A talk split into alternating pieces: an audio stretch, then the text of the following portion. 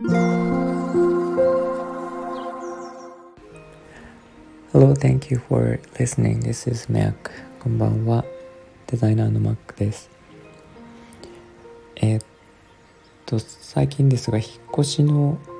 えー、っと、書類を郵送したりする関係で、郵便局によく行ったりするんですけど、えー、っと、なんか書類をポストで、ポストに入れて送る時に、切手を貼らずに送ってしまって送り返されたことがあの最近ありましてえっ、ー、とそれで思ったんですけどそのポストってもっと高性能になればその入れた瞬間にサイズと重さ測れると思うので、えーと、切手なんて貼らなくてもその、まあ、重さとかその行き先読み取ってもらえればなんか瞬時にその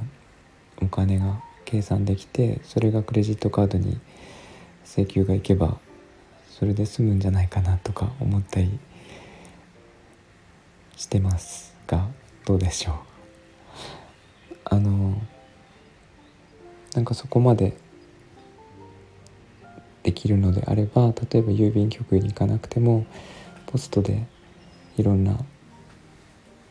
えー、ことができる。例えばポストに行くとなんか喋りかけてくれて郵便局がやってくれるようなことをそこでパッパッとできてしまうみたいなことが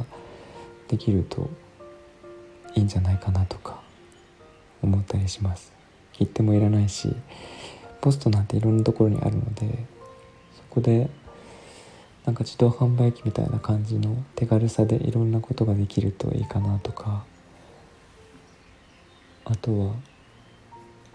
なんか例えばポストによって地域によってその方言を喋ってくれたりとか、え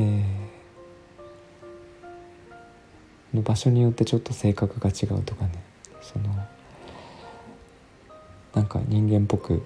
あそこのポストいい人だよとかあそこのポストはなんかせっかちだよみたいなのがあるとちょっと